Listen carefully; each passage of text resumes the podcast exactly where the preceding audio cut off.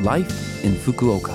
फुकुओकामा जीवनयापन यो फुकुओका सिटीबाट प्रायोजित कार्यक्रम हो नमस्ते ओहाई गोजाइमास म सरिता यो छोटो समयको कार्यक्रम लाइफ इन फुकुओकामा तपाईँहरूको लागि फुकुओकामा आरामदायक जीवनयापन गर्न तथा बाहिर निस्कँदा वा दैनिक जीवनमा आवश्यक पर्ने जानकारीहरू नेपालीमा दिने आइरहेकी छु हरेक हप्ताको बिहिबार यो कार्यक्रम बिहान आठ चौन्नबाट म सरिताको साथ सुन्न सक्नुहुन्छ छोटो समयको हाम्रो कार्यक्रम सुन्दै गर्नुहोला फुकुओकामा जीवनयापन अप्रिल दुई हजार बिसमा सुरु भएको लाइफ इन फुकुओका कार्यक्रम तपाईँहरूले सुन्दै आउनुभएको छ कि छैन? यस कार्यक्रममा हरेक हप्ता विभिन्न विषय र फुकुओका सहरबाट जारी जानकारीहरू प्रदान गर्ने गरेका छौँ।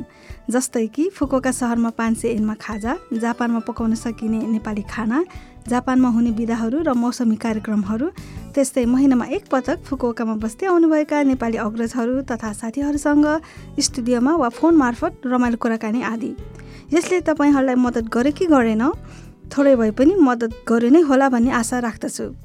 अन्तर्वार्ता मार्फत हामीले विभिन्न पाहुनाहरूका अनुभव विचार र सुझाव पायौँ जुन पक्कै पनि रोचक र सहयोगी छन्। विशेष गरी निहङ्गो गाकोमा अध्ययनरत विद्यार्थीहरूका लागि।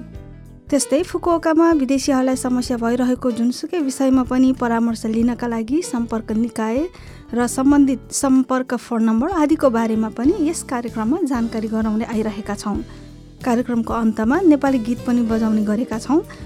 त्यसैले यस कार्यक्रममा महत्त्वपूर्ण सूचना तथा जानकारी प्रदान गर्ने मात्र नभई जापान र नेपालको संस्कृतिलाई परिचय गराउने माध्यम पनि बनेको छ। गएको सालदेखि नयाँ कोरोना भाइरसको प्रभावले हाम्रो दैनिक जीवनमा परिवर्तन ल्याएको छ। मास्क लगाउने र तिन कुरा बन्दबाट टाढा रहनु अब पक्कै पनि नौलो कुरा होइन। हरेक व्यक्तिले नयाँ जीवनशैलीलाई आत्मसात गरी अगाडि बढाउँ फुकुओकामा जीवनयापन।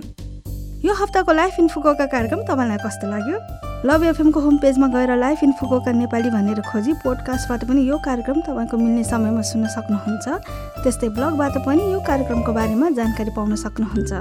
जान जाँदै आज सबिन राईको म संसार जित्ने गीत तपाईँहरू सबैको लागि राख्दै बिरा हुन चाहन्छु। अप्रिलदेखि पक्कै पनि लाइफ इन फुकुओकामा आउने नै छु। सुनिदिनु होला तपाईँको दिन शुभ रहोस्। नमस्ते!